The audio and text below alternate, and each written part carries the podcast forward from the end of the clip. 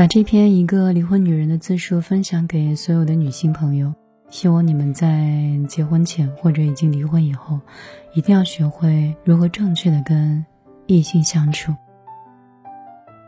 前些天的时候，朋友跟我发消息说他离婚了，他也没有想到婚姻怎么会走到这一步，他只是觉得两个人的分歧太多了。追回到他的经历，我发现有些问题。我们本该在结婚前就讨论过的，可是当时头脑一热，我们太看重婚姻的形式，却忽略了婚姻的内核。如今涉及到这些问题的时候，才知道两个人的分歧如此之大。那么究竟是什么样的问题让他生出如此感慨？那我们今天就来看一看这些对我们生活真的很重要的问题。无论你处于恋爱的哪个阶段，我都希望这些问题可以给你带来新的思考，从而让你们未来的婚姻生活少一些分歧，多一些共鸣。首先，第一的问题就是身体健康的问题。可能你没有生病，不能理解身体健康是多么重要的事情。很多情侣都会忽略的问题。在一起的时候，你们似乎对对方的身体是了如指掌的，但是这些年。不断的传出有人在婚后发现了对方隐瞒疾病，所以追悔莫及。因此，在婚前，请跟他沟通，看他是否愿意承担自己的心理生理疾病和家族遗传病，以及很重要的是否适合生育。如果时间来得及，一定要注意婚检。一次体检带来的不仅仅是婚姻的保障，更是对。双方身体的负责。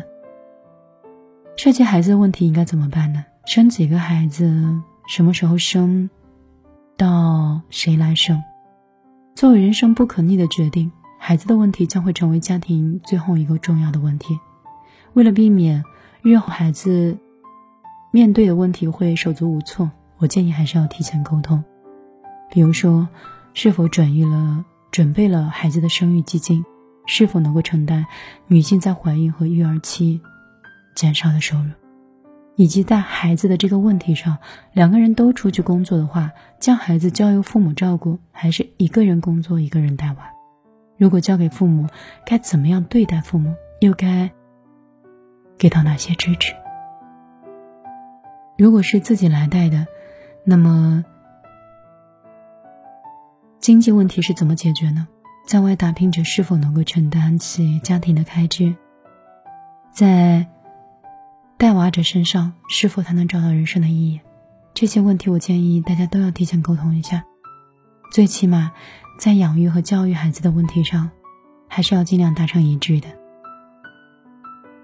经济谁来掌握？钱财问题一定是每个家庭最容易产生分歧的地方。有人抱怨对方花钱大手大脚。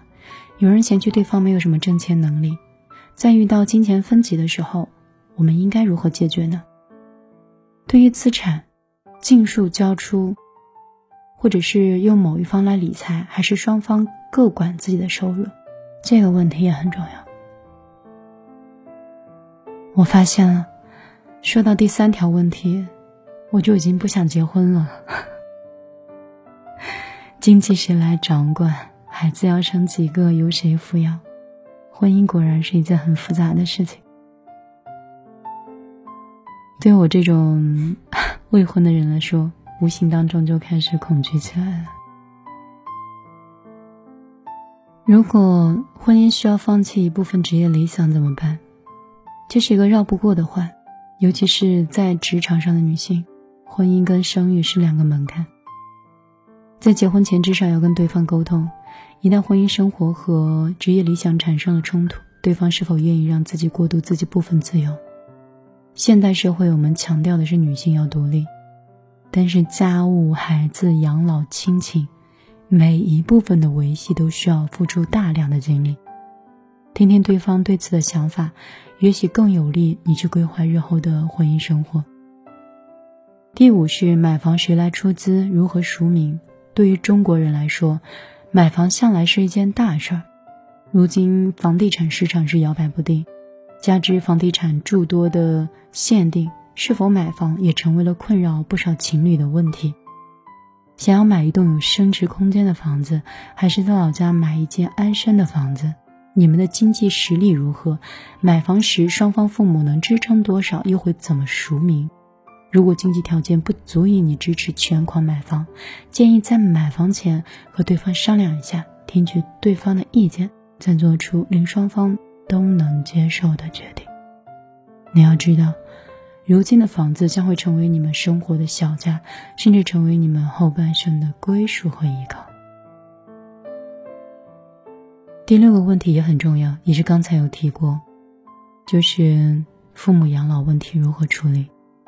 前几年的时候，国家卫生健康委员会老龄化工作进展和成效新闻发布会预计说是二零三五年左右。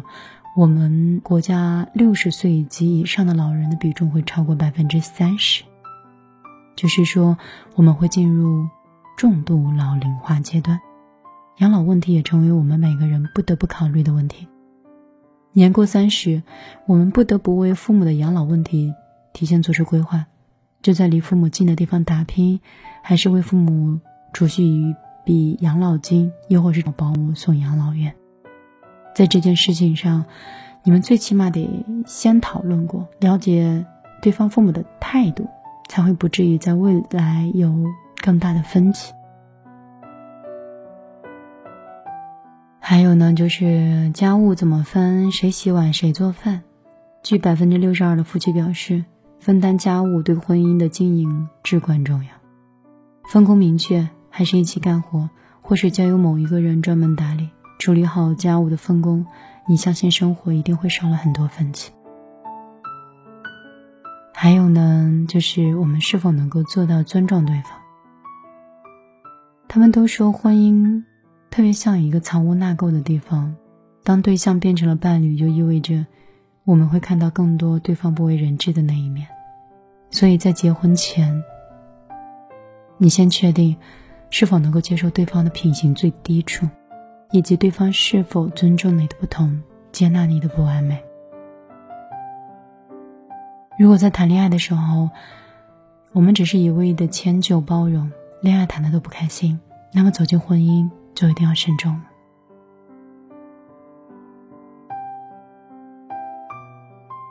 最后一个呢，是我的家庭中你最厌烦的是什么？每个人的原生家庭一定会存在多多少少的问题。不幸的孩子，一生都在治愈童年。所以，对于从小到大，或者是一些比较小的问题吧，对于伴侣来说，可能很容易给你们带来感情上的埋雷。你觉得很小的问题，但是积攒多了也是问题。在结婚之前，请先了解清楚你对对方的家庭。对方可以接受的程度，以及对方不能接受的程度，多一点沟通，让矛盾化解。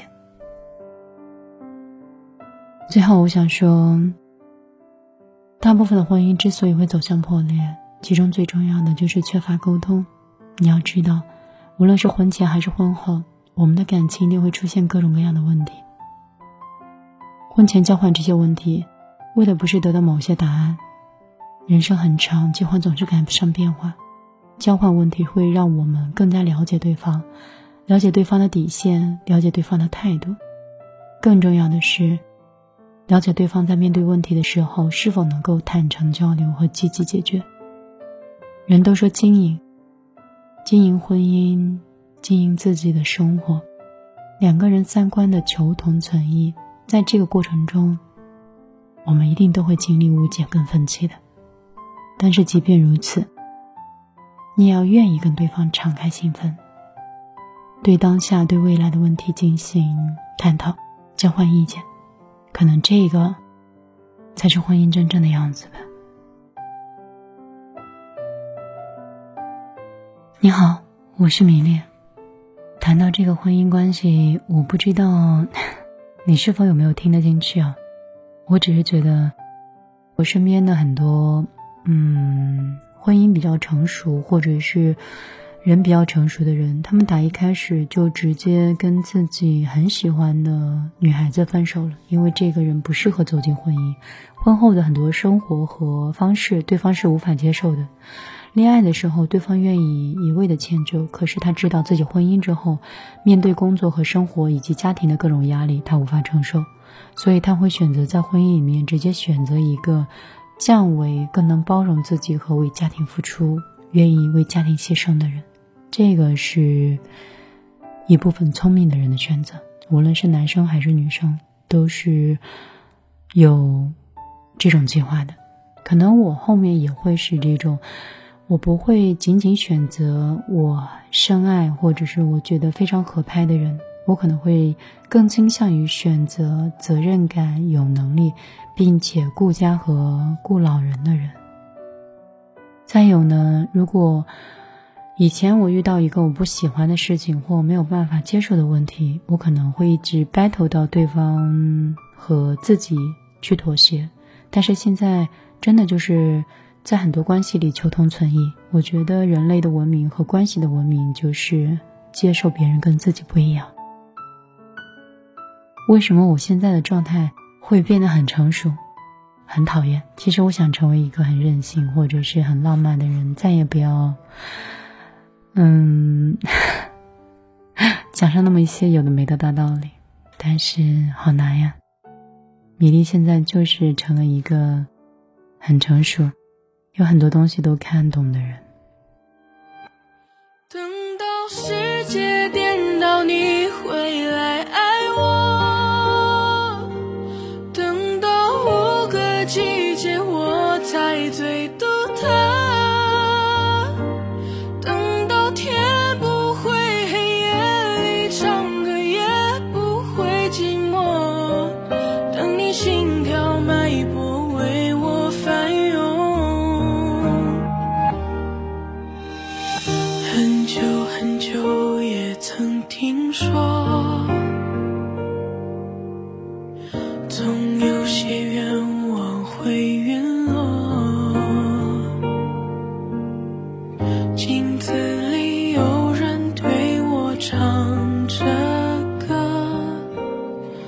说日记本在写我黄昏的星辰。